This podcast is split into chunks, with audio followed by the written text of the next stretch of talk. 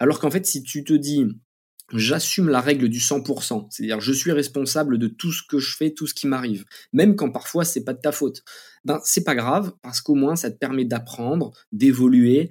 Euh, tu vois typiquement euh, une personne de ton équipe fait une erreur, bah, soit tu as le choix de l'engueuler et lui dire t'es un con, de toute façon tu sers à rien, etc. Et bon, bah, la personne n'a plus envie de bosser avec toi, tu l'as humilié, elle va, va se barrer ou en tout cas elle va devenir euh, inefficiente. Euh, ou alors tu te dis, bon, bah, si elle a fait cette erreur, c'est soit que je l'ai mal choisi, soit que je l'ai mal formé, soit que je l'ai mal accompagné, euh, soit qu'il faut que je lui réexplique. Et, en fait, ça te permet toujours de craquer les problèmes.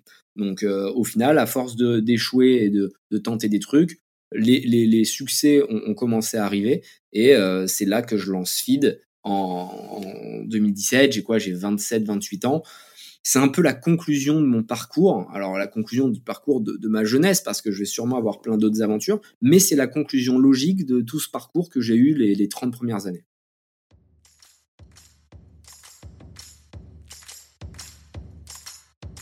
Bienvenue sur Comment t'as fait le podcast de ceux qui veulent comprendre concrètement comment les autres ont fait. Je m'appelle Julien Hatton, je suis cofondateur de l'agence de communication BuzzNative et je vous propose de partir ensemble à la rencontre d'entrepreneurs et dirigeants passionnés et passionnants, pas toujours dans la lumière, mais qui font pourtant rayonner leur structure et leurs équipes. À ces profils au parcours non linéaire, audacieux ou encore atypiques, je n'ai qu'une seule envie, leur poser la question comment t'as fait? Si vous aussi auditeur, vous rêvez de découvrir les coulisses et le quotidien de nos invités, que vous soyez entrepreneur averti, débutant ou en devenir, abonnez-vous et embarquez avec moi chaque semaine pour des épisodes d'une heure qui vous feront gagner des années d'expérience. C'est parti Bonjour chers auditrices, chers auditeurs. Aujourd'hui j'ai le plaisir d'accueillir Anthony Bourbon, fondateur de FEED, la nutrition pratique pour tous les moments de la journée. Salut Anthony Hello. Alors Anthony, je suis ravi de t'avoir sur le podcast euh, Comment t'as fait les rencontres d'entrepreneurs? Euh, j'ai découvert ton parcours au gré de mes écoutes de podcasts, de mes consultations de vidéos ou encore de mes lectures d'articles sur le web. Et il faut dire que j'accroche beaucoup avec l'état d'esprit derrière Feed, qui cherche à permettre à chacun de se dépasser au quotidien et d'atteindre ses objectifs personnels.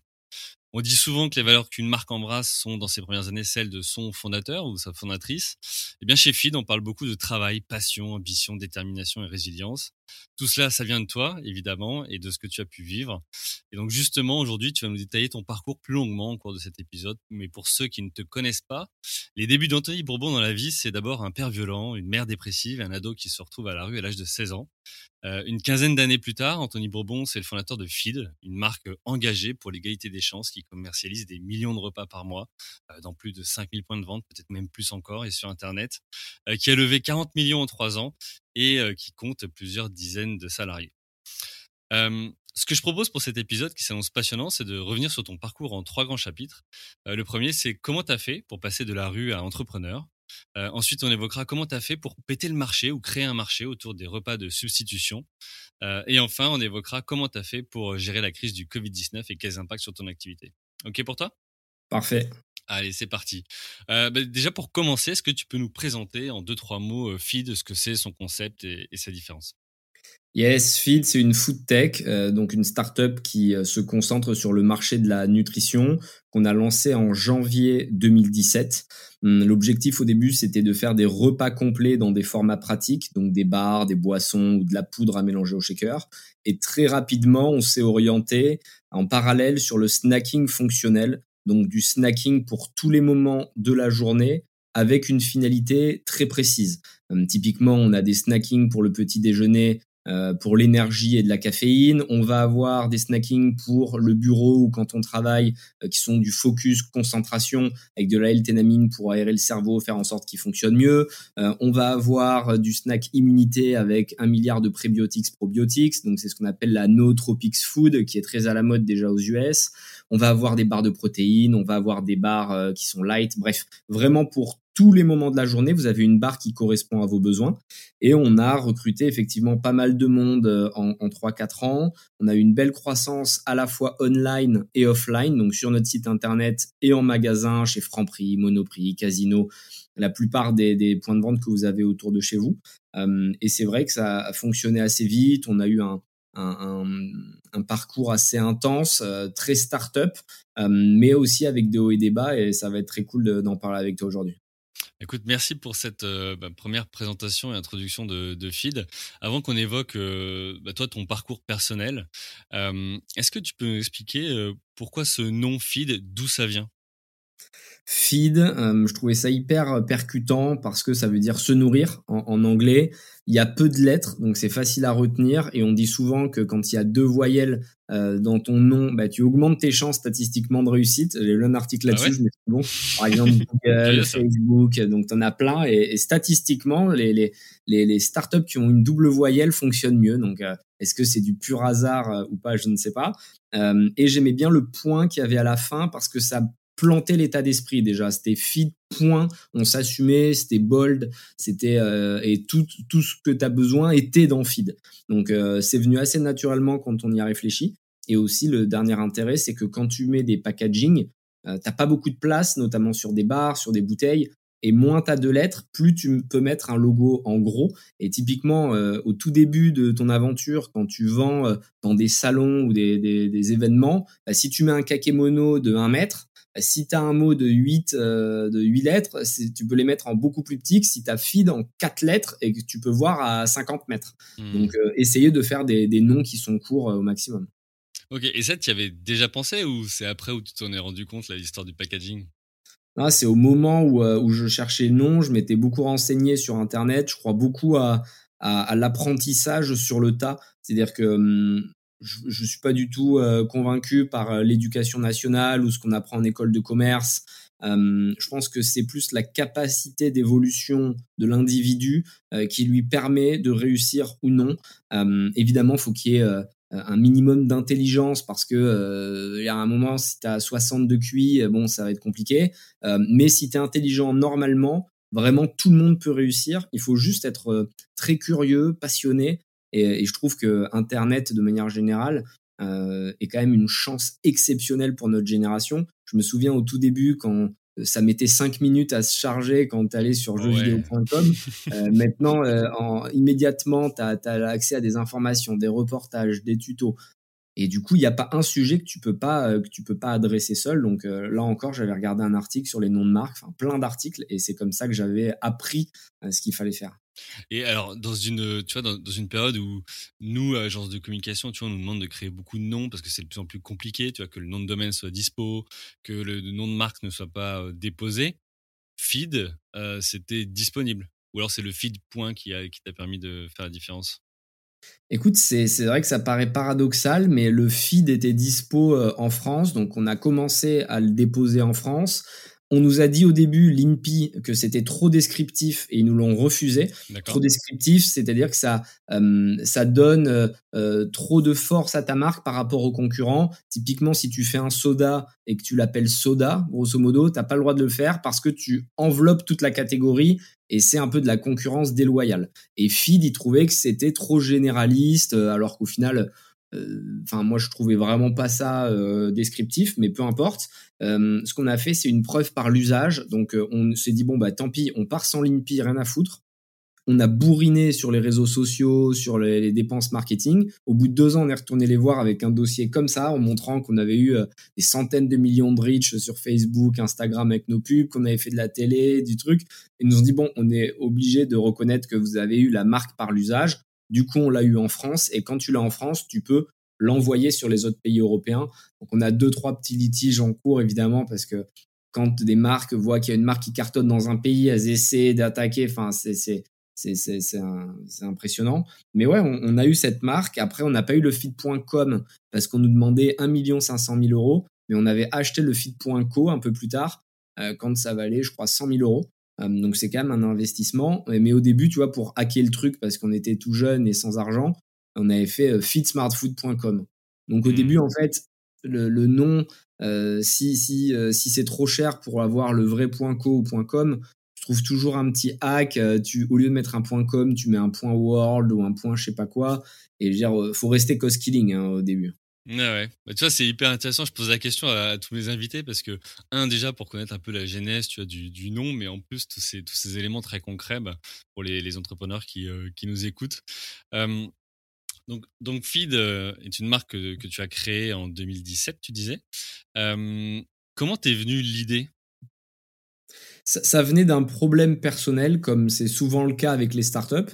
Et d'ailleurs, je pense que c'est un point important que la boîte euh, ne soit pas euh, simplement une opportunité financière où tu te dis euh, j'ai vu une marque qui a réussi aux US, je vais faire pareil en France parce qu'il y a un marché en général, ça va jamais bien loin parce qu'un produit qui fonctionne dans un pays ne fonctionne pas forcément dans un autre.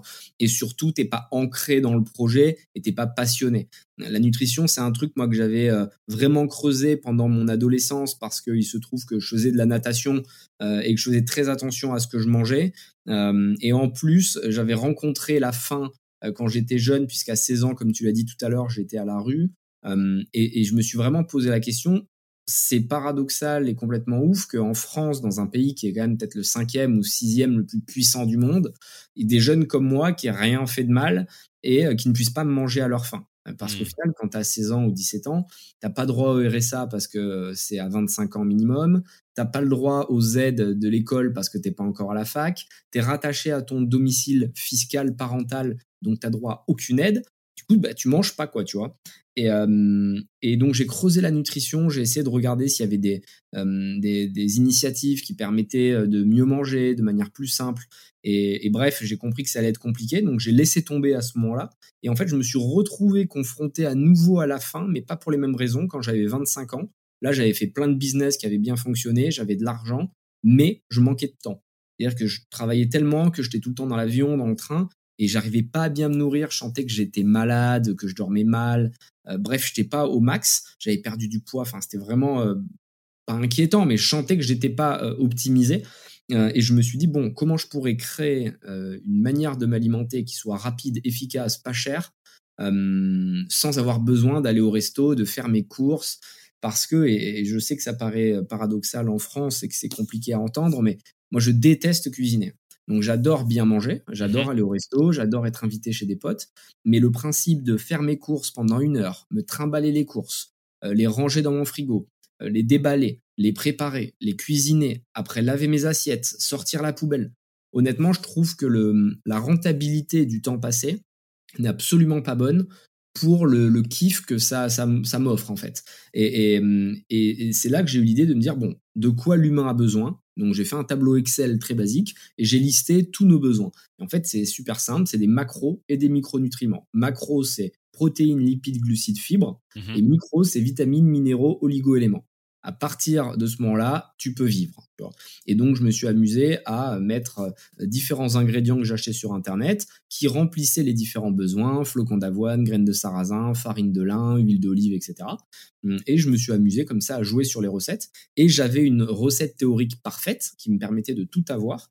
Après, il a fallu travailler le goût parce qu'au début, c'était très céréalier. Mais petit à petit, à force de réussir, à mélanger des, substances, j'ai eu un, goût qui était cool. Et là, très naturellement, euh, mes potes autour de moi ont commencé à en consommer parce qu'ils étaient dans le même cas que moi. Ils étaient traders, avocats ou commerciaux, ils étaient jeunes, ils avaient la dalle, ils voulaient réussir. Et du coup, bah, pendant que leurs collègues un peu plus âgés euh, se faisaient des bistrots le midi, eux, ils continuaient à taffer, un peu comme à Londres, hein, où à Londres, personne ne prend deux heures de pause le midi. quoi. C'est une demi-heure. Hein. Mmh. C'est ça, les gens bossent et dans les pays du Nord, euh, j'en parle même pas. quoi. C'est-à-dire qu'il n'y a pas de pause. C'est-à-dire que tu arrives tôt et tu finis à 16 heures, un peu comme en Australie. Euh, et après, tu, as ta vie perso. Et encore une fois, moi, je suis pas là pour juger, dire qui a raison, qui a tort. Personnellement, je déteste passer une heure et demie le midi à, me promener, à faire la queue euh, pour avoir un sandwich à 10 euros qui est souvent pas du tout équilibré, pas bon, avec un soda. Je préfère mille fois avoir une barre de feed m'écouter un podcast, regarder euh, un documentaire, lire un bouquin, me faire une pause de trois quarts d'heure et après réattaquer ma journée pour le soir avoir un peu de temps pour faire du sport, etc. Donc voilà comment est née l'idée de feed et puis après l'explosion avec les levées de fonds, mais on en parlera peut-être tout à l'heure. Ouais, bah écoute, euh, avec plaisir. Donc, tu as cette idée-là de faire ce, fichier Excel, euh, mais donc tu vois tes potes au fur et à mesure qui commencent aussi à l'utiliser à partir de quand ou tu vois comment tu te dis bon bah là il y a peut-être un marché ou est-ce que c'est juste de l'intuition? Enfin voilà comment t'en es venu après à dire ça va devenir un business? Au début tu as une intuition c'est souvent le cas tu as un feeling tu vois mmh. tu te dis ça je pense que ça peut être pas mal mais ça suffit pas ça ça te permet juste d'approfondir et une fois que j'avais eu cette sensation je me suis dit je dois pas être le seul à pas aimer cuisiner. Donc j'ai cherché sur Google, j'ai tapé plein de mots-clés différents et j'ai réalisé qu'il y avait des forums. Euh, je pense au forum Hardware PC, je pense à Canard PC, euh, souvent de geeks d'ailleurs, euh, qui disaient putain, j'aimerais bien qu'il y ait une solution en France. aux US, ils ont Silent, qui est une, une, boîte qui faisait la même chose avant nous, et mais qui avait une vision vraiment quasi transhumaniste. C'est-à-dire que eux voulaient utiliser que des OGM, ils voulaient pas un ingrédient naturel, ils voulaient que l'humain puisse s'autosuffire. Et du coup, ils voulaient pas utiliser, je sais pas, des flocons d'avoine ou du maïs. Ils voulaient que de, de l'isomaltulose mélangée à sucralose, enfin, tu vois, des trucs de ouf. et je me suis dit, bah, ça pourrait être sympa de l'adapter à la nutrition française donc de garder ce pragmatisme nutritionnel tout en y apportant une touche d'organoleptique, de naturel. Euh, et du coup, j'ai posé beaucoup de questions euh, aux personnes sur les forums en leur demandant euh, est-ce que vous seriez prêt à consommer? Quel goût vous aimeriez? Quel format? La poudre, les bars, les boissons? J'ai pris du feedback de potentiels early adopters. Et quand j'ai vu qu'il y en avait assez, je me suis dit, on va les tester réellement. Et j'ai fait un site avec des précommandes je n'avais même pas le produit. C'est-à-dire que euh, le produit n'existait pas. Euh, je l'avais pour moi, mais tu vois, il était, j'étais incapable de le faire à grande échelle ou de manière industrielle. Mhm. J'ai mis un site online que j'ai fait en trois jours, encore une fois, en, me renseignant pour voir comment on faisait. Euh, c'est vraiment facile aujourd'hui avec Shopify, tu peux créer un e-commerce en 2-2 et pour 50 balles en achetant le template. Et du coup, j'ai fait euh, fuiter ce site sur les réseaux sociaux, sur les forums, et j'ai vu que j'avais des vraies précommandes, des gens qui payaient. Donc je recevais de l'argent, mais je savais pas euh, comment faire le produit. mais je voulais prouver qu'il y avait un POC, tu vois, je voulais prouver qu'il mm, se passait quelque chose. Euh, et du coup, quand j'ai vu qu'il y avait euh, 10 000 repas quasiment à un moment précommandés, je me suis dit, bon, maintenant il s'agirait de les livrer, on va passer à l'action. Et là, euh, en parallèle, j'ai appelé beaucoup de copackers, je me suis renseigné sur le marketing, sur comment créer une boîte, etc., etc. J'ai fait toutes les étapes classiques, mais en accéléré. Et j'ai commencé à sortir mes premiers produits, euh, à les distribuer aux personnes qui nous avaient commandé, et surtout à passer beaucoup de temps au téléphone avec eux pour comprendre ce qui était bien, pas bien, parce que je sentais que l'expérience utilisateur était évidemment la clé euh, pour une startup qui a envie de réussir je commence à faire beaucoup de conférences en parallèle parce que la, nutrition, la food tech, c'était une verticale qui était très chaude. C'est toujours le cas, mais à l'époque, c'était vraiment l'explosion. Ça venait juste d'arriver en France. Ça faisait dix ans que ça existait aux US. Euh, et la food tech, pour le définir de manière très simple, c'est quand tu craques ou que tu apportes une innovation sur un sujet de l'alimentaire. Donc c'est pas forcément sur de la food. Nous on est considéré food science, donc c'est de la science nutritionnelle, mhm. mais tu vas avoir du packaging évolué, donc du packaging qui respecte plus l'écosystème, tu vas avoir de euh, l'agriculture tech, de l'agritech, euh, tu vas avoir euh, plein de plein de, verticales différentes, de la pet food, donc là c'est pour les animaux, plein de trucs différents. Euh, tu vas voir les robots food, enfin bref. Euh, et nous, c'était la food science. Et du coup, dans une conférence euh, où je mets pas mal d'énergie, comme d'habitude, parce que je pense qu'il faut toujours être à 100%. C'est-à-dire qu'à partir du moment où tu prends la parole, tu mets plus d'implication. Tu vois, on se parlait au début, là, avant l'enregistrement. Tu dois sentir que je suis déjà plus, plus chaud que quand on parle au début parce que je fais en sorte de réserver mon énergie pour le moment qui compte, pour le moment où vraiment ça va envoyer. Et du coup, je mets beaucoup d'énergie euh, dans cette conférence. Et il se trouve qu'il y a un des investisseurs qui va se positionner euh, sur la boîte quelques semaines après, dans la, dans, dans la, dans la pièce. Et c'est là qu'il est séduit, qui vient me parler et qui me dit, euh, et qui me dit est-ce que ça te chaufferait de lever des fonds? Moi, je connaissais même pas les levées de fonds, c'est-à-dire que j'étais complètement extérieur au, au marché des startups. Et je regarde sur Internet, je vois que ça a l'air assez chaud, que plein de gens lèvent des millions. Je me dis, écoute, pourquoi pas, euh, si c'est pour donner quelques pourcents et avoir de l'argent, ça peut m'aider à accélérer. Et du coup, bon, pour faire très simple, je lève ces 500 000 euros, euh, les premiers 500 000 euros avec des business angels. Et là, du coup, je peux déployer parce que j'ai mon POC, c'est-à-dire que j'ai démontré qu'il y avait un marché avec mes early adopters, aussi petit soit-il à ce moment-là. Je commence à externaliser parce que je faisais de l'immobilier avant et je sais très bien que pour que tu puisses construire un immeuble très rapidement, il faut que les fondations soient solides. C'est-à-dire qu'il y a des concurrents euh, qui, étaient là d'ailleurs euh, à peu près en même temps en France, qui sont morts depuis, hein, au, passage, qui se sont dit, nous, on va internaliser la production, on va la faire dans notre garage. Hmm. que dans, la, dans ton garage, c'est bien pour faire 200 bars. Sauf que quand tu veux en faire 150 000 parce que Franprix te passe une commande, c'est pas dans ton garage que tu vas pouvoir les faire. Et t'as pas de normes, t'es pas régulé, enfin bref.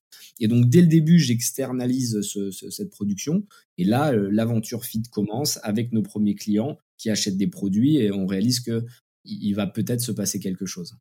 Ok, bah écoute, top, c'est euh, euh, intrigant et inspirant et on en parlera tout à l'heure dans, la deuxième partie. Euh, tu as dit quelque chose sur lequel je voudrais revenir, c'est-à-dire avant j'ai fait, j'ai fait de l'immobilier.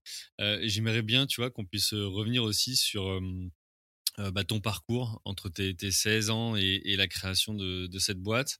Euh, tu as dit que tu avais déjà fait des business, que tu as fait un peu d'immobilier.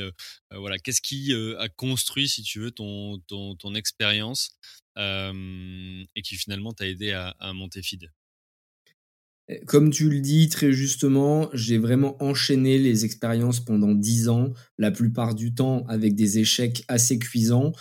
mais ma grande force, c'est euh, de ne jamais abandonner et de toujours être très optimiste.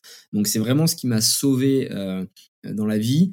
Je pense honnêtement, en toute humilité, que si tu mets 100 euh, personnes à ma place dans mon parcours, on a au moins 97, 98 qui abandonnent. Hmm. Parce que je me retrouve à la rue quand j'ai 16 ans, sans argent, j'ai aucune compétence particulière, j'ai vraiment zéro famille, zéro pote qui peuvent m'héberger. Enfin, je suis vraiment dans une situation compliquée. Euh, à un moment, je réussis un petit peu à gagner de l'argent parce que je fais différents business. Euh, je commence à revendre des calculettes dans mon lycée. Enfin, ça part vraiment de tout en bas. Hein. Euh, les gens disent, alors ça me fait marrer parce que souvent, j'ai des gens autour de moi qui me disent, tu sais, moi aussi, je suis parti d'en bas. Euh, et quand tu creuses un peu, euh, ils avaient déjà un appartement payé par leurs parents, ou ils avaient 100 000 euros sur leur compte de la grand-mère pour se lancer. Enfin, tu sais, tout le monde a sa vision de partir d'en bas, quoi. Ouais, c'est ça, je suis d'accord avec toi. Donc, euh, moi, c'était vraiment, quand je te dis en bas, c'était 0 euros dans la rue, quoi. Et donc, je vendais des calculettes euh, à mon lycée, les TI 89+, et donc je leur mettais des programmes et je les vendais à mes potes, etc., pour qu'ils puissent tricher pendant les contrôles, parce que moi, j'arrivais à faire uploader du texte dans les TI 89+, et tout, enfin bref. Euh, après, j'ai fait pareil en vendant des vêtements, on ramenait du faux Dolce Gabbana, du faux truc, et on vendait euh, au lycée. Après, j'ai fait pareil avec les scooters, je retapais les scooters de mes potes et, au début, ils me payaient juste pour la réparation. Et en fait, j'ai compris qu'il valait mieux que j'achète le scoot à prix cassé, que je le retape et que je le revende. Après, j'ai fait pareil avec les voitures. J'ai importé des voitures d'Allemagne. Euh, je les revendais en France. Bon, bref, j'ai fait vraiment petit à petit jusqu'au moment où j'ai pu faire de l'immobilier avec des clubs deals qu'on montait. Donc, c'est un petit groupe de 5-6 personnes, avec chacun une caractéristique et un intérêt pour euh, la communauté. Euh, il y avait une personne qu'on appelait la baleine. Donc, c'était la personne qui avait des capacités de levier euh, auprès des banques parce que ses parents étaient riches ou parce qu'il avait un bon travail. Et lui se portait garant pour la SCI. Donc, c'était important pour nous de l'avoir. Mais à côté de ça, il faisait rien, tu vois, il travaillait pas une seconde. Il y en avait qui étaient des asset managers, donc c'est des gens qui trouvaient les bons plans hors marché parce qu'ils étaient dans l'immobilier, qu'ils arrivaient à nous sourcer des deals. Il y en a un autre qui faisait les travaux, mais qui avait pas les moyens d'investir avec nous, donc lui il mettait rien, mais par contre c'est lui qui allait faire euh, tout hmm. l'intérieur. Euh, moi qui négociais les reventes parce que j'avais ce côté vendeur, donc je trouve, je négociais les deals, je les revendais, etc. Et on arrivait à faire des tout petits deals, hein, parce que quand on dit immobilier, maintenant que je suis à Paris, un deal, tu as l'impression que c'est entre 2, 3, 4 millions. Mais au début, nous, on faisait des deals à 50 000 euros. Quoi. On était en banlieue bordelaise. Ouais, sur des studios. Et... Ouais, c'était vraiment des mini-trucs. Mais au final, quand tu arrives à acheter des, des biens complètement dépravés que personne ne veut, que tu travailles six mois dessus comme un chien, soir et week-end, et que tu les revends à quelqu'un qui n'a pas envie de se prendre la tête, et tu gagnes beaucoup d'argent. Au final, moi, j'ai toujours été étonné avec les voitures. Dès que, d'ailleurs, même en parallèle, hein, même pendant que je suis avec Feed, ça m'arrive d'acheter une voiture et de la vendre et de continuer à gagner parce que euh, je, suis impressionné de l'argent que tu peux générer. Tu achètes une voiture et tu te dis, euh, je me focus sur un modèle. Moi, j'adorais à un moment les Audi A6 2 litres 7 TDI break. Je m'en souviens encore. Ça s'appelait les, les Audi A6 avant. Et je faisais que ce moteur. Pourquoi? Parce que ça me permettait de comprendre exactement comment il fonctionnait, les points forts, les points faibles de la voiture, mais surtout de connaître les prix et l'Argus par cœur. Hmm. Donc, je mettais des annonces, et quand quelqu'un m'appelait pour me dire j'en ai une à vendre ou que moi j'en trouvais une, je négociais en direct, et si la personne me proposait un bon prix parce que je savais exactement combien ça valait, je pouvais me positionner extrêmement vite, et c'est ce que je fais aujourd'hui avec les startups, sans avoir à faire un audit de la voiture, venir la visiter dix fois, je m'en foutais, j'assumais mon risque, Je savais que j'avais 10-15% d'erreur parce qu'il allait avoir des rayures ou une jambe qui était pétée. Mais je pouvais me positionner vite. Et même si je vivais à Bordeaux, j'allais la chercher à Lille le lendemain. Et donc, hmm. je disais, moi, je viens demain et je l'achète, quoi qu'il arrive. Et du coup, bon, mais les gens, ils, faisaient affaire avec moi parce que j'allais vite. Et ce qui est marrant, c'est que je viens de le réaliser en même temps que je te parle. C'est vrai que c'est exactement ce que je fais avec les startups. On m'envoie un dossier, je fais un visio. À la fin du visio, je dis, je te mets 500 000 euros à tel valo, tel truc. Et j'ai déjà mes conditions en tête. Hmm. La personne, en fait, même si je lui propose une valo plus basse que ce qu'il peut avoir avec des fonds d'investissement, mais il vient avec moi immédiatement parce qu'il a l'argent au bout d'une semaine. Il n'y a pas euh, six mois de roadshow, 40 euh, rendez-vous, etc., etc. Donc euh, j'avais déjà cette, cette notion, on va dire, de, rapidité. et puis après l'immobilier, j'ai continué à grossir. J'ai fait à l'étranger. Je fais pas mal de trading. J'ai grossi, grossi. J'ai fait des flops énormes aussi dans l'immobilier où j'ai fait des affaires toutes pourries, où on s'est fait un peu escroquer, machin, mais ça nous a vraiment permis d'apprendre. et le problème, c'est qu'à cette époque, comme j'ai personne, je suis obligé de faire all-in à chaque fois. C'est-à-dire quand je, pour monter très vite, parce que si tu veux croître, il faut réinvestir de l'argent. Eh Dès que je gagnais 100 000, je remettais les 100 000 en risque. Sauf que quand on a fait un gros deal IMO et qu'on a perdu 2 millions et demi d'un coup, l'histoire était pliée, je me retrouve à zéro quoi pour faire ça. Et, là, c'est pas facile parce que tu te dis putain, ça fait 5 ans que je bosse pour avoir cette oseille et il disparaît. Mmh. Mais ce qui est marrant, c'est que le soir même où j'ai perdu cet argent, je me marre dans mon lit. Euh, et ma copine de l'époque me dit en fait t'es complètement fou et je rigole je dis non mais c'est hyper drôle bon de toute façon euh, je vais je vais me refaire et tu vas voir euh, je vais faire encore mieux mais j'avais pas du tout le truc de me dire oh là là je pleure c'est triste machin je, je, prends la vie un peu comme un jeu tu vois parce que j'ai pu observer autour de moi c'est que plus tu vas te morfondre plus tu vas te plaindre plus tu vas faire Calimero bah, plus tu vas te focaliser sur tes problèmes au lieu d'essayer de t'en sortir. Et ça me rappelle mes parents, tu vois, qui avaient une relation complètement toxique et tout. Et chacun se plaignait, c'est de la faute de l'autre, machin, non, c'est toi. Alors qu'en fait, si tu te dis, j'assume la règle du 100%, c'est-à-dire je suis responsable de tout ce que je fais, tout ce qui m'arrive, même quand parfois c'est pas de ta faute.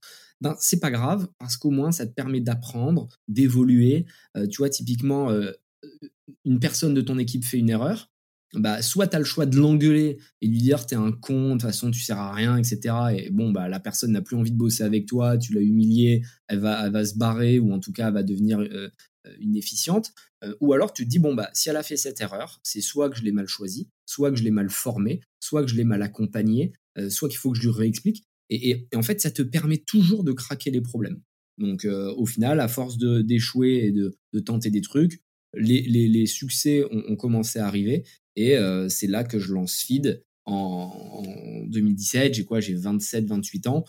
C'est un peu la conclusion de mon parcours. Alors, la conclusion du parcours de, ma jeunesse, parce que je vais sûrement avoir plein d'autres aventures, mais c'est la conclusion logique de tout ce parcours que j'ai eu les, les 30 premières années. Ok, bah écoute, euh, c'est hyper complet. Euh, et merci pour bah, ces partages, tu vois, en, toute transparence. Et je rejoins le côté aussi, tu vois, bah, prendre des risques parce que plus tu prends des risques, des grands risques, plus tu peux aussi gagner, mais plus aussi tu peux perdre. Et, c'est le jeu. Et, j'aime bien dire que tu vois, bah voilà, encore une fois, si tu veux gagner un match, il faut rentrer sur le terrain et pas juste regarder le match se faire, tu vois. Donc voilà, donc en rentrant sur le terrain, tu peux gagner comme tu peux perdre, mais au moins tu as, essayé. Et tu vois, c'est finalement ce que tu ce que tu racontes dans ton parcours. Et, je retiens aussi le la dimension tu sais, analogie que tu as pu faire avec la voiture, l'hyper spécialisation pas forcément s'éparpiller, mais de dire bah, si demain je veux être efficient sur le marché, être rapide, comme tu l'as dit, bah, je suis focus sur une chose et par contre j'y vais à, 100, 200, 300% plutôt que bah, de m'éparpiller. Donc voilà, je trouve ça aussi intéressant comme.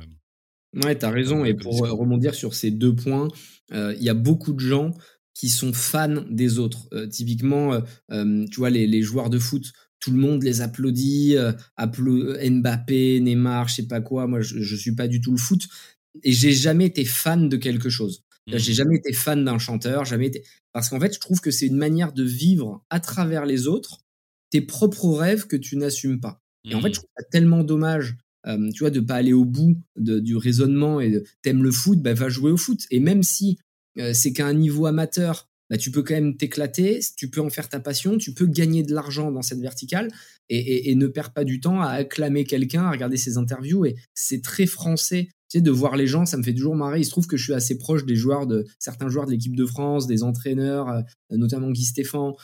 Et, ils se font insulter à longueur de temps, tu vois, mmh. par des gens sur Twitter.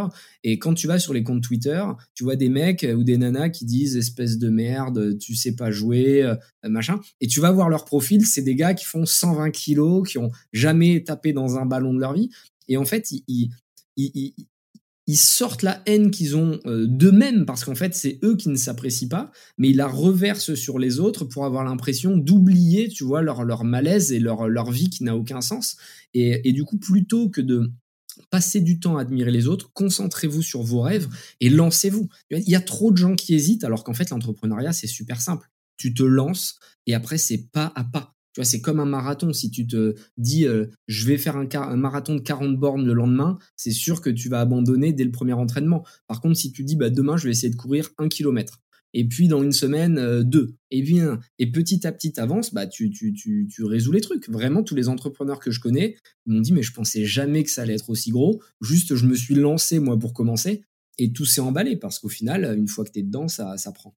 Mmh bah écoute, euh, ça me fait penser justement à ce podcast, tu vois, qui vient d'une idée où je teste un pilote, euh, alors qui marche plus ou moins bien, et puis après j'en fais un, deux, trois, et, euh, aujourd'hui on a une trentaine d'épisodes et, on essaie d'améliorer au fur et à mesure, même s'il y a toujours des choses, tu vois, autour du son, autour de, parce qu'on enregistre à distance.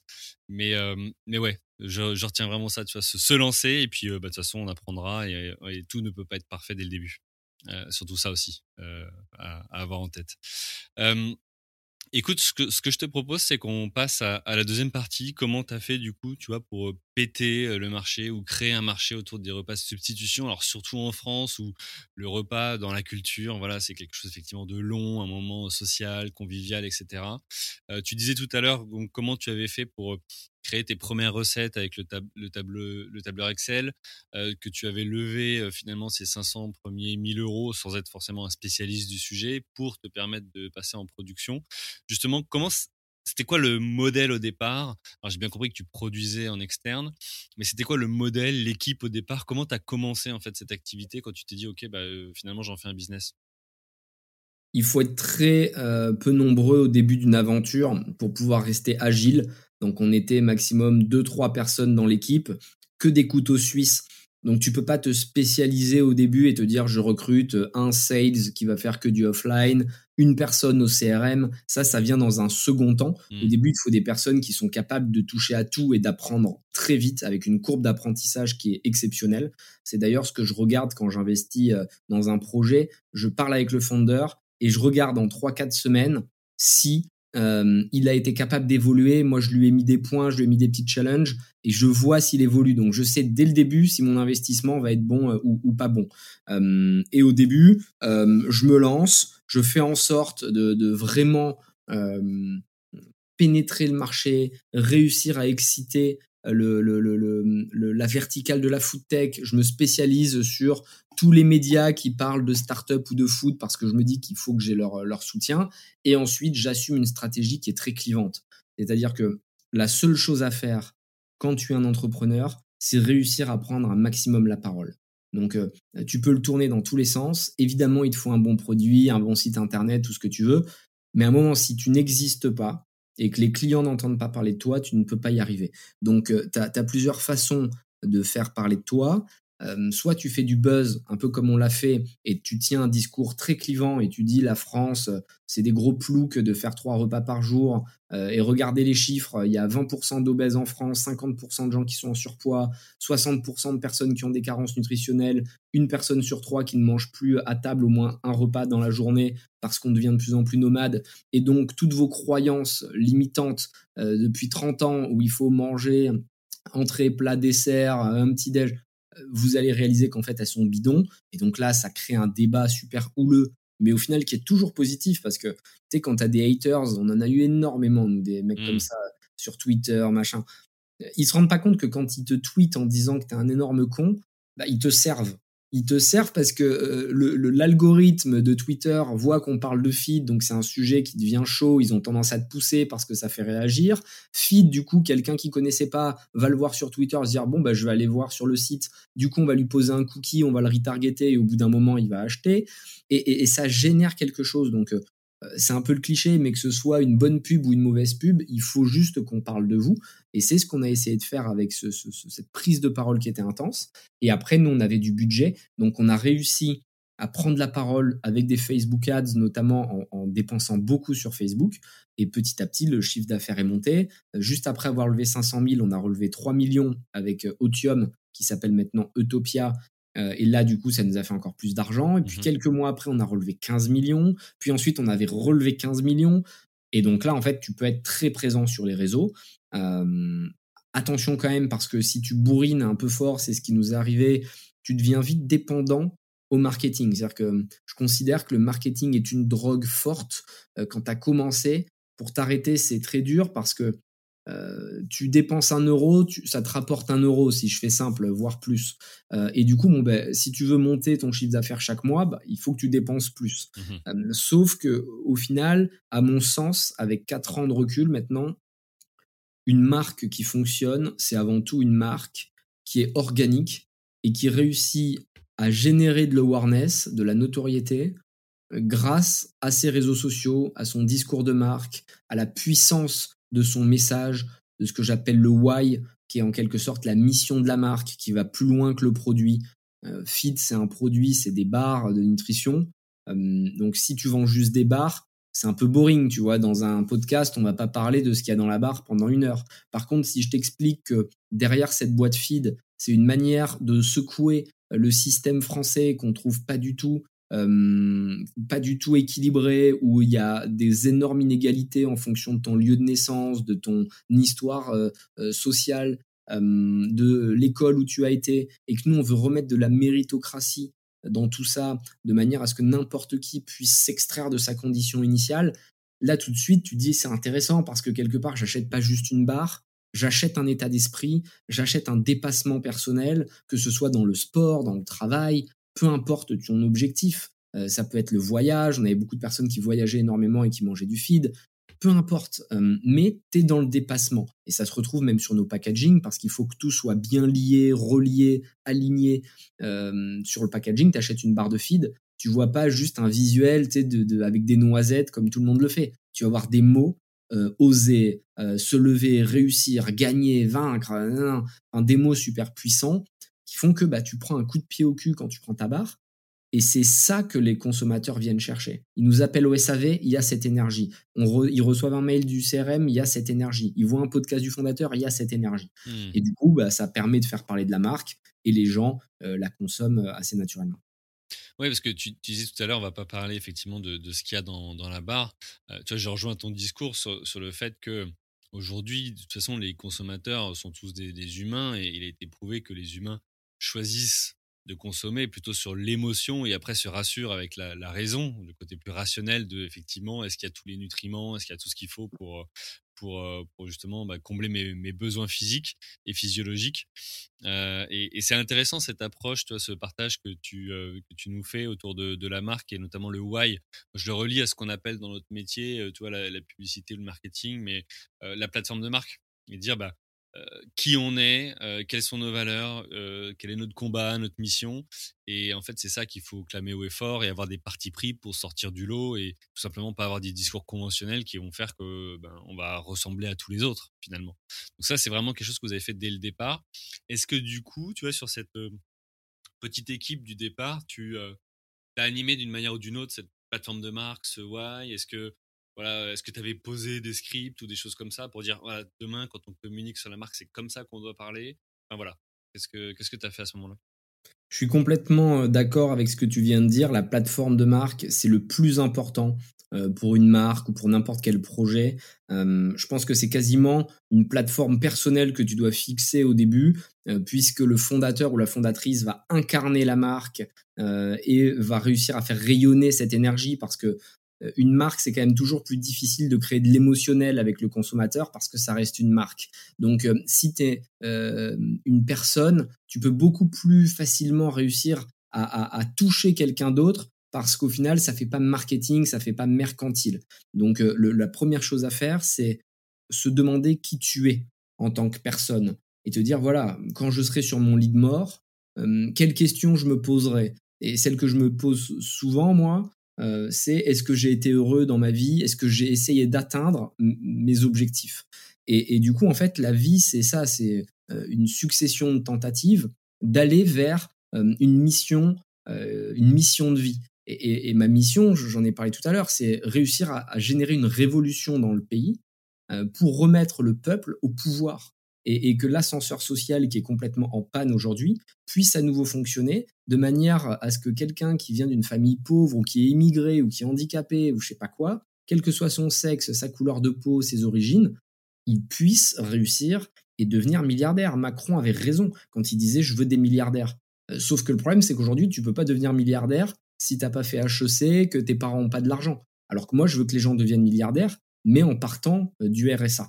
Euh, et donc, du coup, cette plateforme de marque, une fois que tu l'as posée pour ta propre personne, avec tes missions, euh, avec, ta avec tes valeurs, moi j'ai 4-5 grandes valeurs, travail, ambition, résilience, passion, qui me permettent très vite de prendre des décisions, même quand je suis pris au piège. C'est-à-dire que quelqu'un me pose une question que j'ai pas la réponse, c'est un piège, je me dis juste, bon, attends, c'est quoi mes valeurs, c'est quoi mon objectif? Clac, clac, clac. Ok, bon, ben, la réponse logique, c'est ça.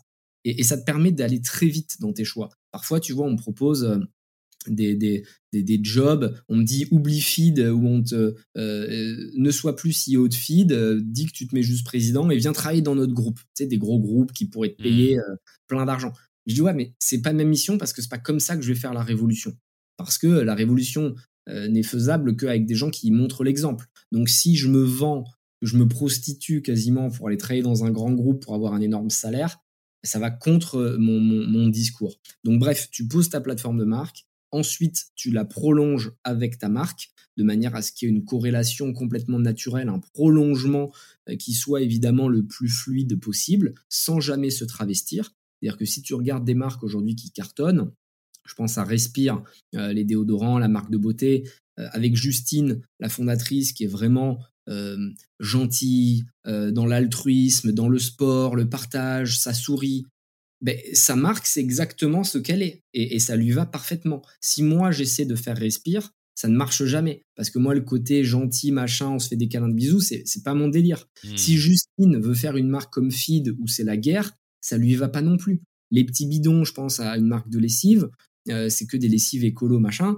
Cyril, c'est un obsédé de l'écolo. Euh, et donc, du coup, ça fonctionne, sa boîte, parce que quand il en parle, il est vraiment passionné et qu'il va t'engueuler, c'est une bouteille d'eau, quoi. Il le vit.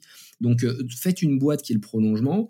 Et pour en revenir à Feed, nous, on a fait cette erreur au début de pas se poser ces questions, tout simplement parce que personne nous l'a expliqué. Nous, on n'y connaissait rien. On est arrivé là, comme quand j'ai commencé l'immobilier, comme quand j'ai commencé le trading, comme quand j'ai commencé les voitures. Personne ne m'explique rien. Moi, j'aime pas avoir des mentors. Tout le monde me dit, il faut un mentor, machin. Moi, j'aime pas ça. Parce qu'un mentor, il va te mettre dans une case et il va t'éviter trop d'erreurs. Alors qu'en fait, les erreurs, faut pas les éviter. faut les faire et en souffrir. Et une fois que tu as souffert avec l'erreur, tu, tu l'oublies jamais. Et, typiquement, une des erreurs qu'on a fait, faites, c'est de ne pas avoir posé la plateforme de marque. On a bourriné au début, on a dépensé énormément d'argent sans avoir de message. C'est-à-dire qu'on mmh. vendait juste un repas, une bouteille, un truc. Et les gens, ils n'ont pas compris pourquoi on faisait ça. Ils se sont dit, mais c'est bizarre, euh, la food, pourquoi remplacer un repas On est en France, machin truc. Et au bout de deux ans, c'est le hasard qui nous a fait comprendre. Je fais un interview avec euh, Stéphane Soumier sur BFM Business à l'époque. Mhm. Et je sors d'un roadshow, donc d'une levée de fonds euh, qui était longue et fatigante. J'étais fatigué, ça me saoulait et il m'envoie deux trois, deux, trois, deux, trois missiles. Et là, je reprends au vol et je mets vraiment une bombe dans l'écosystème en mode, voilà, tout ce que je défends aujourd'hui, que euh, il y a de l'injustice à tous les niveaux, que c'est de la reproduction sociale, que les gros industriels euh, font, ne savent pas investir sur les bonnes pépites, etc. etc. On s'en souvient de cette vidéo. Avec le hoodie rouge, si vous tapez, c'est ça, et la capuche. vous allez retrouver. et, et, du coup, bon, bah, il y a un buzz et on reçoit mais des centaines de messages de gens qui nous disent ah enfin on comprend la marque c'est dommage que ça reflète pas que ça se reflète pas sur le, packaging etc sur le branding et là en fait on se pose et on se dit on va tout changer. On va enfin faire la marque qui nous fait kiffer on va faire la marque qu'on aimerait avoir nous parce que euh, on est jeune qu'on a 30 ans on est branché etc etc Et là, on fait un énorme travail pendant six mois, justement, où on se pose les questions. Qui est-ce qu'on est? Qu'est-ce qu'on défend? Qu'est-ce qu'on veut obtenir? Dans dix ans, on se voit où, etc., etc. Classique, les portraits chinois, les ci, les là. Euh, et du coup, ben, on sort cette marque euh, feed, vraiment on la rebrande du début à la fin, et c'est là qu'on met les nouveaux packaging avec les mots, qu'on fait des nouvelles recettes, qu'on sort le snack fonctionnel, parce qu'au final on sait que euh, on est des actifs et qu'on a besoin de briques de nutrition dans lesquelles on peut venir piocher à tout moment de la journée. Et là, on commence à faire du, marketing organique. Donc, on arrête de dépenser. À un moment, on dépensait un million par mois hein, quand même chez, chez, Facebook, à la télé tout. Un million par mois, t'as pas grand monde qui fait ça hein, dans les startups. Et là, on dépense plus. C'est-à-dire qu'il y a des fonds d'investissement qui rentrent chez moi en se disant on va continuer à dépenser, on va scaler. Et là, quasiment un mois après qu'ils rentrent, je leur dis écoutez, finalement, j'ai changé de stratégie. je dépense plus un euro, je change tous les produits, toute la marque, et on va miser sur euh, le, message, le why, la mission. Là, les mecs en board qui se disent est-ce que c'est une blague ou pas une blague, et ils réalisent que je suis très sérieux. Je leur dis au passage que je vais virer 30 personnes parce que le Covid tombe et qu'en en fait on a recruté beaucoup trop vite et que c'était une erreur. On avait recruté 70 personnes en, en, je sais pas, peut-être en deux ans. Enfin, tu vois, c'était un délire. c'est énorme. Et on avait recruté des gens. Ils étaient trois quand il s'agissait d'être tout seul pour ce poste. Enfin, tu vois, il y a rien qu'à aller. On avait un COO. Je pense que tu pouvais pas faire pire. Euh, quand on a repris ces dossiers, enfin, on a gagné 3 millions d'euros de frais fixes en six mois. Enfin, des trucs de ouf. Tout simplement parce qu'en fait, si tu lâches trop vite la bride, la bride, euh, bah, les gens, c'est pas leur boîte. Et si tu les as mal recrutés, qui partagent pas tes valeurs, ça, ça, part en sucette. Quoi. Il y a beaucoup de gens qui viennent parce que c'est la fame, parce que c'est stylé d'être chez Feed. Et là, c'est fini, tu vois. Donc, mmh. euh, on change tout et là, on commence à créer une vraie marque avec un message. Et ça prend beaucoup de temps parce que tu ne fais pas tourner un gros bateau comme ça. Tu vois, quand tu es trois dans la boîte, tu fais un pivot, ça te prend deux semaines. Euh, quand tu es 100 et que tu as levé beaucoup d'argent et que tu es dans 5000 euh, points de vente, pour tourner, c'est le Titanic. Quoi. Donc, euh, tu es à deux doigts de te manger l'iceberg non-stop. Et, voilà, et au final, ça commence à payer. Un an, un an et demi après, on le voit on a du reach organique et les gens qui nous achètent, ils nous achètent pour les bonnes raisons. Donc le repeat, c'est largement amélioré. On a des vrais fans qui vont nous défendre sur les réseaux, qui vont en parler autour d'eux. Et enfin, on a réussi à expliquer euh, ce qu'était Feed et pourquoi on, était tous les matins super chaud quand on se levait pour aller travailler dans cette boîte. Mmh. Donc du coup, vous avez remis finalement du why et de l'émotion. J'imagine que ça a un impact aussi pour les recrutements. Là, tu parlais d'erreurs de, recrutement ou de recruter trop vite. Euh, ta plateforme de marque, elle te sert aussi à choisir les bons profils finalement qui correspondent à cet état d'esprit? Ouais, t'as raison, c'est vrai. Maintenant, on, on, chipote plus là-dessus. Quelqu'un qui n'a pas les mêmes valeurs que nous, on prend pas. Mmh. Qu'au début, on disait bon, il remplit pas toutes les cases on va un peu forcer, on faisait rentrer un rond dans un carré, tu vois, ou un carré dans un rond. Euh, et, au final, tu es toujours déçu si tu sens la patate dès le début. Et encore une fois, c'est pas parce que nos valeurs sont meilleures que les autres, mais quelqu'un qui ne s'épanouit pas chez nous pourrait parfaitement s'épanouir dans une autre startup.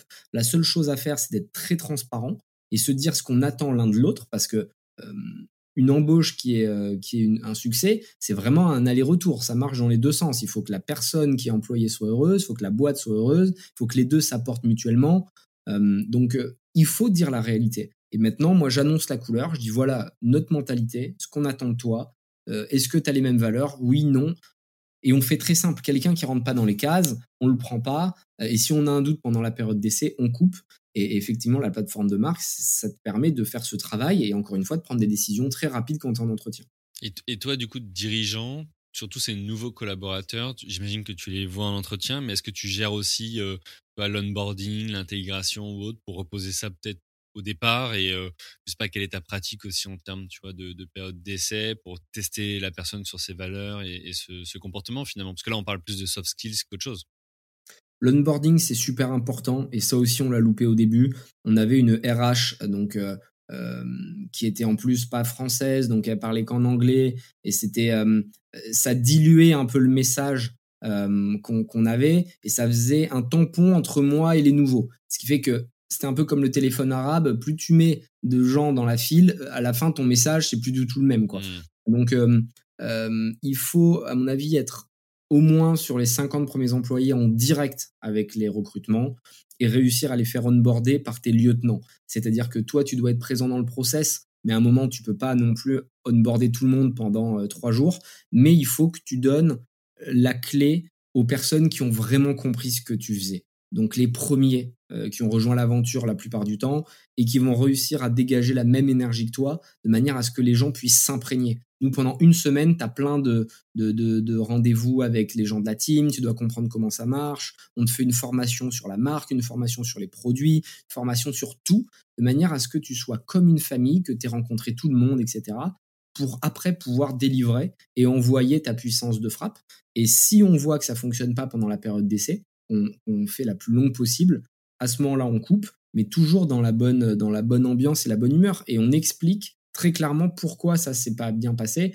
Et de toute manière, la personne n'est jamais surprise parce que on fait des points d'étape très régulièrement. Donc, euh, quand tu fais 10 points d'étape et que 10 fois tu dis écoute, là, ça se passe pas trop bien, il aurait fallu que tu fasses ça, est-ce que tu t'en es rendu compte?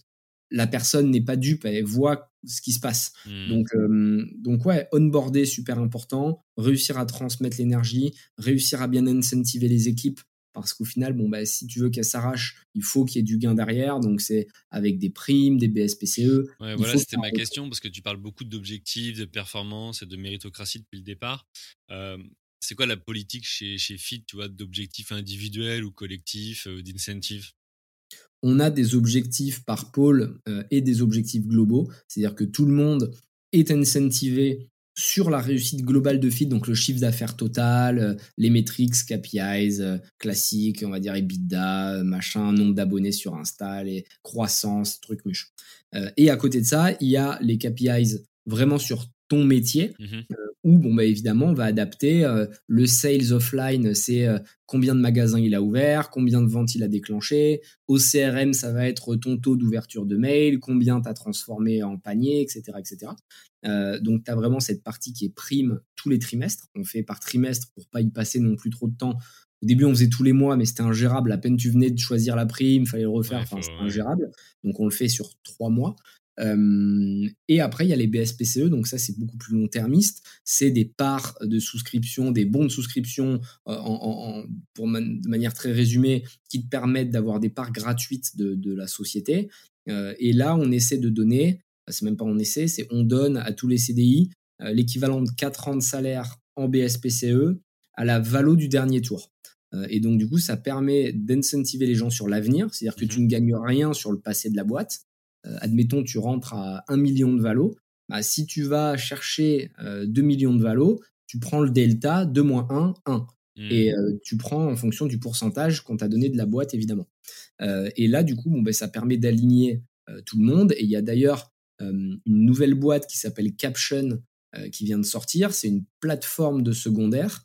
J'ai prévu de faire un post LinkedIn d'ailleurs dessus parce que franchement, je trouve ça super, qui te permet de vendre tes BSPCE en tant qu'employé sans avoir besoin de l'accord de ton patron ou d'événements de liquidité. Pourquoi? Parce qu'en temps normal, les BSPCE, si ton patron n'est pas d'accord ou qu'il n'y a pas une levée de fonds en cours et que tu trouves pas un investisseur pour les prendre, tu peux pas les vendre. Hmm. Et souvent, 80%, euh, si j'en crois la dernière étude là qui est sortie, euh, les gens n'utilisent pas leur BSPCE. Et donc c'est une perte de gain qui est colossale parce que euh, pour différentes raisons, c'est un mécanisme un peu technique. Quand tu actives ton BSPCE, tu es obligé de payer ton BSPCE, donc tu dois parfois investir 10, 20, 30 000 euros. Mais si tu n'es pas sûr de le vendre derrière, ça veut dire que tu as investi sans savoir s'il va y avoir un retour. Et donc les salariés préfèrent les laisser tomber euh, plutôt que de les exercer.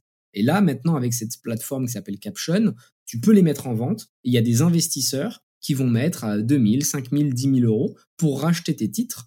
Et du coup, ça te permet de créer de la liquidité quand on a besoin. Et ça permet aussi aux investisseurs qui sont des business angels, pas très connectés dans l'écosystème, de pouvoir rentrer dans toutes les scale-up, dans toutes les grosses boîtes mmh. euh, qui, en temps normaux, euh, ne sont pas ouverts pour les petits mmh. porteurs. C'est que les fonds d'investissement professionnels qui vont mettre des tickets de 2, 3, 50, 100 millions. Et toi, si tu arrives en disant je veux mettre 1000 euros, tout le monde rigole. Mais là, tu peux, en passant par cette plateforme Caption et fider dessus d'ailleurs pour que les équipes puissent vendre leur BSPCE. D'accord. Ok, bah écoute, hyper intéressant. justement, là, on parle d'argent.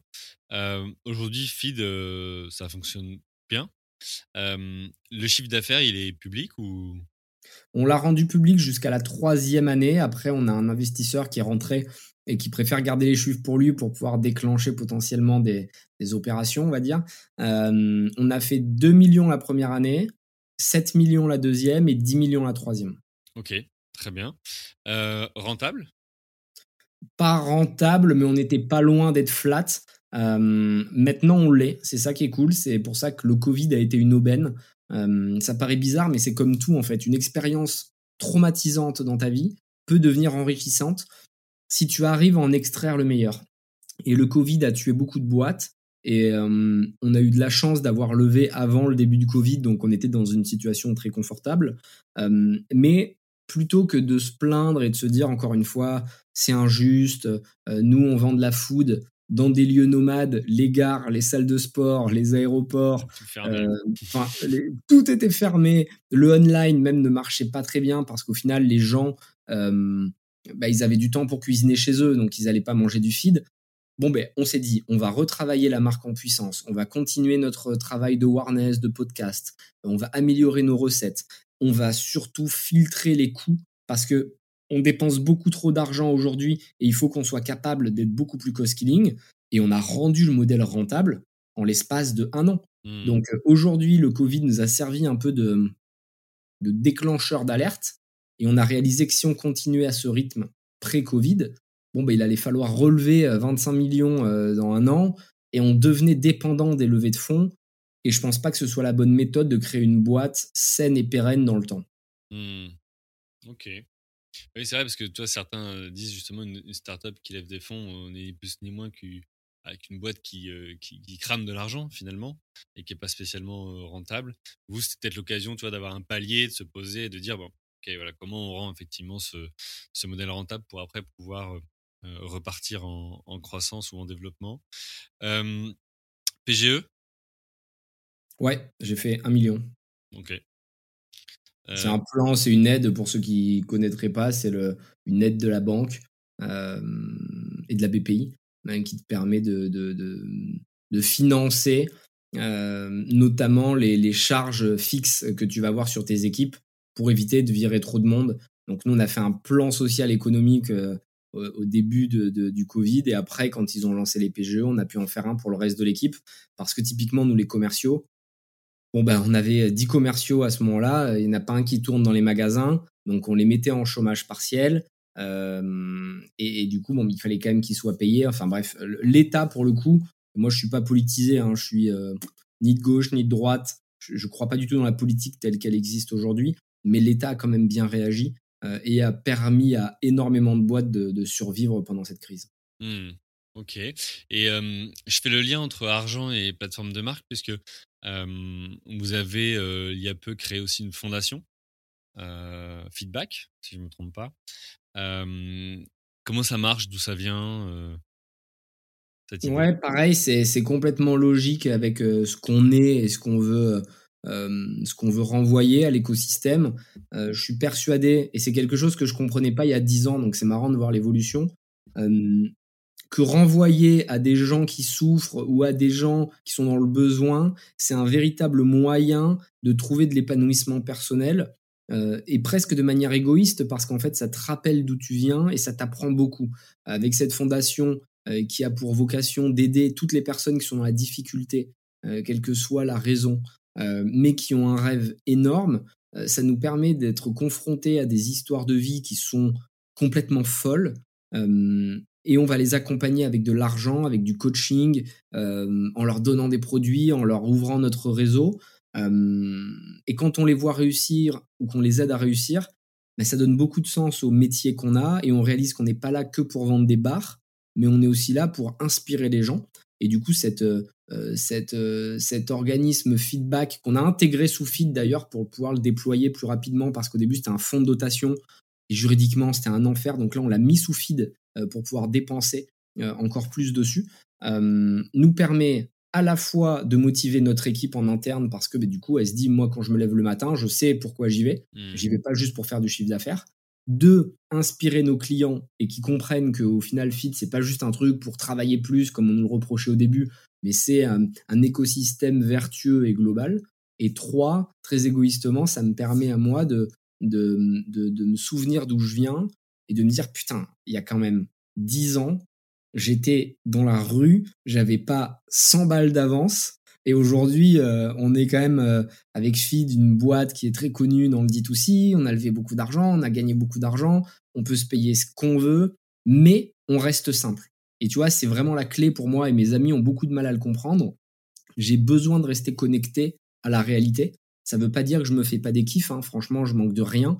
Mais par exemple, tu vois, quand tous mes potes ont des apparts de 300 mètres carrés à Paris, moi j'ai 50 mètres carrés, euh, tout le monde me harcèle pour que je parte d'ici, mais je suis content, je suis bien. Mmh. Parce qu'en fait, ça me connecte à la réalité et ça me permet de me rappeler que c'est pas dans l'opulence que tu as envie de te surpasser. Le loup ne court jamais le ventre plein. C'est quand tu as peur, que tu es dans le combat, quand tu es acculé, que là, tu as envie de, de, de, faire de grandes choses. Et cette envie de revanche, de vengeance, est bout à l'intérieur de moi. Et c'est ce qui me permet, tu vois, de pouvoir déclencher de l'énergie sur commande. Quand j'étais jeune, à me consumer, c'est-à-dire que j'avais trop d'énergie, trop de haine.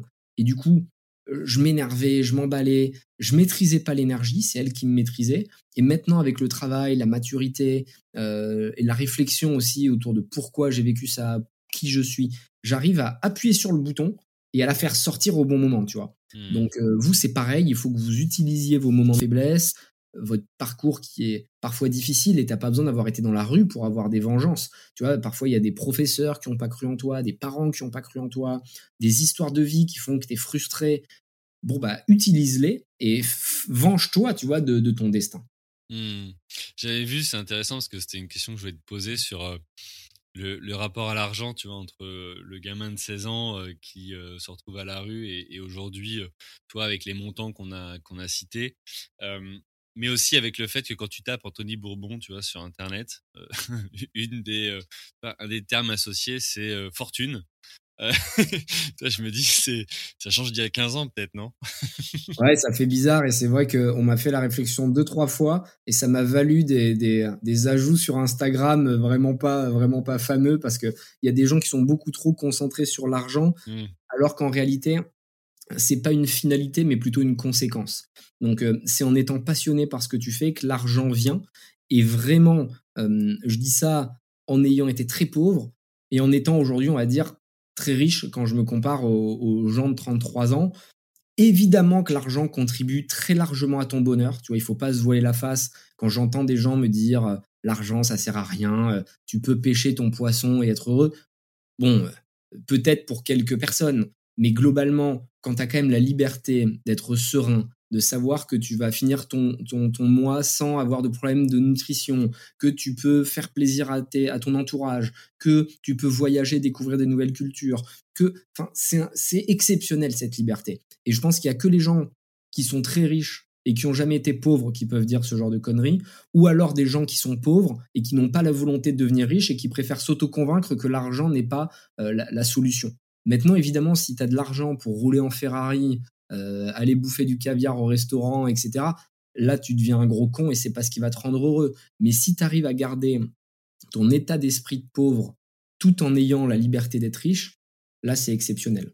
Donc, euh, il faut être capable de prendre un peu de recul sur l'argent parce que ça fait quand même vraiment tourner la tête. Même moi, quand même, ça m'a un peu bouleversé. Quand tu sais, moi à l'époque, je, mon kiff, quand je, je me faisais un plaisir, c'était d'aller acheter un kebab à 3 euros. Quoi. Et je mmh. m'en souviens, quand je vivais à Bordeaux, en banlieue bordelaise, le jour où j'allais me faire un kebab, c'était fête. C'était la fête. Mais, mais je rigole pas, hein, je suis très sérieux. Aujourd'hui, tu vois, enfin, je ne veux même pas donner de chiffres parce que ça pourrait être mal perçu, mais je peux dépenser de l'argent sans que ça me fasse ni chaud ni froid. Et ce qui est ouf, c'est que ça me fait même pas plaisir. Ce qui me fait plaisir, c'est les petits kiffs du quotidien. Par exemple, là, mes deux achats, je vais en citer deux. Euh, qui m'ont fait un plaisir de ouf, c'est j'ai acheté un Kindle. Moi, je lis beaucoup de livres. Je lis 50 euh, livres par an. J'en fais un par semaine. Euh, et du coup, j'avais plein de livres chez moi. C'était un bordel à gérer. Et quand je partais en vacances, il fallait que je prenne 5 livres, etc. etc. J'ai acheté un Kindle. Et j'ai euh, peut-être 6000 livres sur mon truc que j'ai acheté. J'en ai mis partout. Enfin, c'est monstrueux. Et je kiffe tellement avoir mes livres à portée de main, pouvoir l'emmener partout, dans les taxis, dans les trucs. Tu peux pas savoir comme ça me fait plaisir. Un autre achat, là, je viens d'acheter un matelas. Euh, j'ai passé trois jours le week-end et le soir. Hein. Je rassure mes investisseurs parce que toujours, on a peur. On, a entendu sur ce podcast. ouais. Ah souvent, ils m'envoient des messages. Ils me disent oui, là, on a entendu que tu as dit ça. Enfin, ils sont très premier degré. Et, et, du coup, j'ai creusé pour comprendre comment fonctionnaient les matelas. Et en fait, je trouve que le plaisir, il n'est pas tant dans l'achat que dans la compréhension que tu fais. Et là, je peux te dire que tu vois, tu as les matelas à, mémoire de forme avec la mousse. Donc, euh, ils sont super agréables, mais le problème, c'est qu'ils tiennent un peu la chaleur. Tu vas avoir les matelas à ressort, donc qui, euh, où il y a une bonne aération et ça te permet d'être euh, d'être au max dans la nuit, mais c'est quand même beaucoup moins tendre. Et tu as les nouveaux matelas hybrides avec et la mousse et les, les, les, les ressorts en sachet. Et du coup, bref, j'ai creusé le truc avec les surmatelas. Et là, j'ai reçu mon matelas hier. Et je suis tellement content. J'ai passé une heure dessus à toucher. Je l'ai ouvert pour regarder comment c'était fait. Ce que je veux dire, c'est que l'argent ne doit pas vous faire changer et que vous devez rester le même et être encore plus humble. Ce que je vois, c'est que je suis plus humble aujourd'hui que quand j'avais pas d'argent. Parce que quand j'avais pas d'argent, je voulais montrer, j'avais le complexe du banlieusard, super classique. Tu gagnes 100 balles, tu veux montrer à tout le monde que tu as gagné 100 balles. Et tu vas faire des trucs tellement débiles, en fait, qui aujourd'hui me choquent, tu vas acheter des vêtements ou des bijoux, des portefeuilles, j'en sais rien, pour impressionner des gens qui au final soit s'en foutent de ce que tu portes parce qu'ils sont pauvres aussi, donc ça les touche pas. Et les riches, enfin franchement, ils en ont rien à carrer que tu sois habillé avec du Nike ou du Adidas. Et donc tu vas dépenser ton argent pour un truc qui ne te rend pas heureux, parce que c'est pas avoir une virgule sur ton t-shirt qui te rend heureux, euh, pour impressionner des gens et ça ne marchera pas. Et donc ça veut dire que tu vas te mettre dans un cercle complètement piégeux un peu comme les gens qui achètent leur résidence principale dès le début quand ils ont 25 ans et qui se retrouvent à rembourser pendant 20 ans un crédit, être à la gorge, et du coup, ils peuvent pas entreprendre, ils peuvent pas voyager, ils peuvent pas ci, ils peuvent pas là.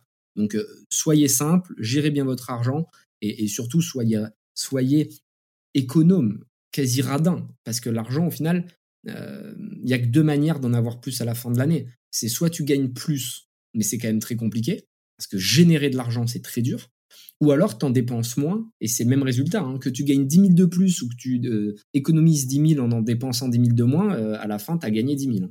Mmh. C'est vrai. Euh, écoute, merci pour, pour ces explications. je vois l'heure qui tourne et, et, du coup, il va bientôt falloir que je te, que je te libère. mais c'est toujours intéressant avec cette énergie que tu as et je pense que tu pourrais continuer encore des heures. Je voudrais du coup qu'on aborde, tu as, commencé à, en toucher deux mots, euh, la crise du Covid-19. voilà, quels impacts ça a eu sur la société? Alors, tu as dit qu'effectivement, vous aviez fait un plan, que vous aviez profité pour, euh, pour retravailler la marque. là, vous en êtes où? Euh, et, après, mes questions sera autour de toi de, de l'ambition. Où est-ce que vous allez? C'est quoi la prochaine étape pour, pour Feed?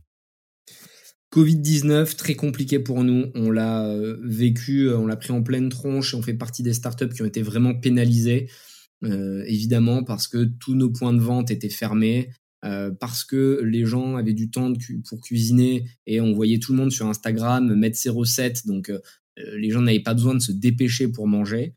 on a essayé de l'optimiser au maximum en travaillant sur vraiment des sujets long-termistes on a aussi euh, coupé l'équipe et ça, ça a été un moment très difficile parce que on a quasiment divisé par deux hein, le, la team et c'est très compliqué de dire dans les yeux à quelqu'un en one-to-one parce que il y a beaucoup de fondateurs de startups qui ont été dans ce cas-là et qui ont recruté des RH pour le faire.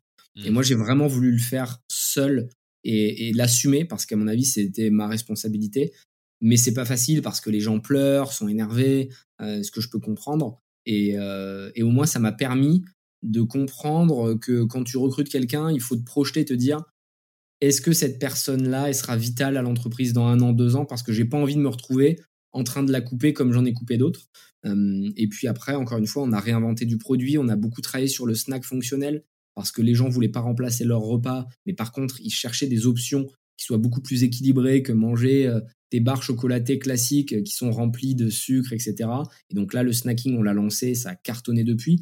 Donc on a réussi à transformer en fait cette épreuve très compliquée. On a vu le verre à moitié plein et pas à moitié vide. Ok, très bien. Et du coup, pour la suite, euh, l'ambition de, de, Feed, euh, comment tu, comment tu vois les prochains mois, les prochaines années et comment tu comptes y arriver?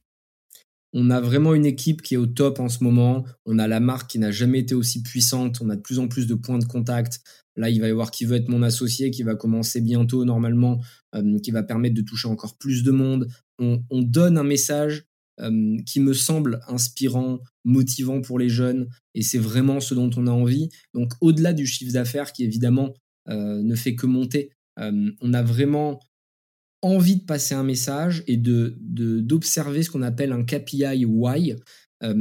c'est combien de personnes nous ont écrit pour nous dire ma vie a changé grâce à Feed. Hmm. Et, je te promets que ça arrive assez régulièrement. Il y a des gens qui nous écrivent en disant j'ai écouté vos podcasts, j'ai décidé de quitter mon travail et de me lancer. Euh, j'ai entendu votre podcast, j'ai décidé de quitter mon mari ou de quitter ma femme. j'ai décidé de déménager, j'ai décidé. Et en fait, ça, c'est trop cool. Ouais, et on se dit, au-delà des bars qu'on vend, même si on fait un plateau à un moment de chiffre d'affaires, ben, le KPI Y continue de monter. Et c'est la preuve que la marque est en train de s'établir et qu'on va essayer de devenir une marque générationnelle. Euh, il faut qu'il y ait, euh, tu vois, dans la tête des gens, feed qui apparaissent quand tu leur dis euh, à quelle marque tu penses quand on te dit jeune, urbain, branché ou motivé qui Bon, bah, feed, boum. Tu vois, c'est comme si je te dis à quelle marque tu penses quand je te dis sport extrême, surf? Bon, bah, immédiatement, tu vas dire Red Bull parce que, enfin, ils sponsorisent tous les sportifs, etc. ils, transmettent un message. Et nous, c'est la même chose. On veut essayer de devenir un média quasiment euh, pour expliquer euh, le rôle de feed, pour expliquer comment on a réussi à s'en sortir et pour que des jeunes qui soient dans les mêmes situations que nous quand on était vraiment tout en bas de l'échelle puissent se retrouver en nous, être inspirés, parce qu'encore une fois, dans l'écosystème, 1% seulement des entrepreneurs se sont faits seuls. C'est un, site c'est un chiffre du gouvernement, hein, c'est pas moi qui l'invente, c'est French Tech Tremplin.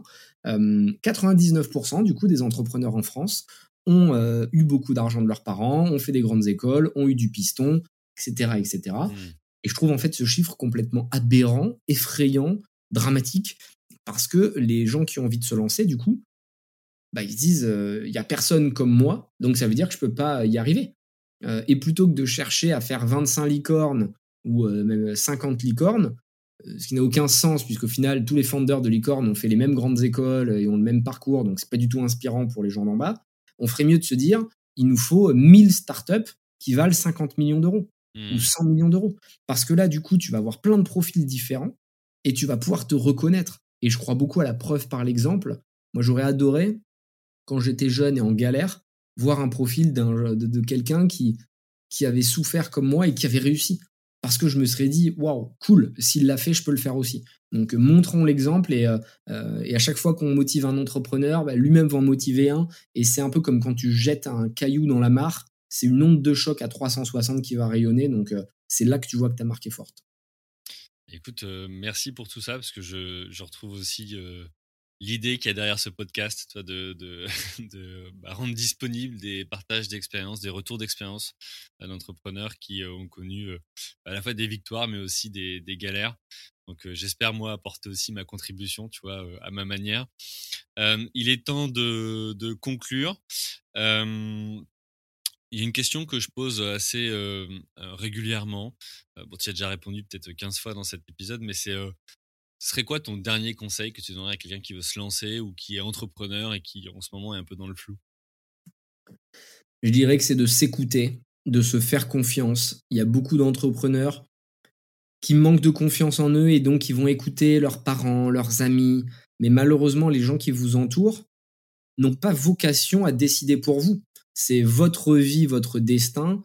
À aucun moment, vous ne devez le mettre entre les mains de quelqu'un d'autre, même s'il vous aime, parce que c'est souvent les gens qui vous aiment le plus qui vont vous conseiller le plus mal, parce que comme ils vous aiment, ils vont vouloir vous garder euh, proche d'eux. Euh, et combien de parents ont dit à leurs enfants non, ne pars pas faire cette école parce qu'elle est dans un autre pays, ou non, ne vis pas de cette passion parce que tu vas devoir voyager, on ne verra pas. En fait, c'est pas ce qui compte, c'est votre feeling à l'intérieur de vous euh, qui doit primer. Donc écoutez-vous, croyez en vous, et après vous voilez pas la face, il va falloir travailler très très dur, il va falloir être très résilient et surtout ne jamais baisser les bras. Parce que derrière chaque échec, il y a un apprentissage et à un moment, vous allez réussir et il n'y a pas besoin de réussir dix fois pour être riche. Il suffit de réussir une fois correctement, d'avoir une boîte qui tourne et vous aurez des millions, voire des dizaines de millions ou des centaines de millions. Donc euh, n'ayez pas peur, mais juste soyez passionné par ce que vous faites. Ok.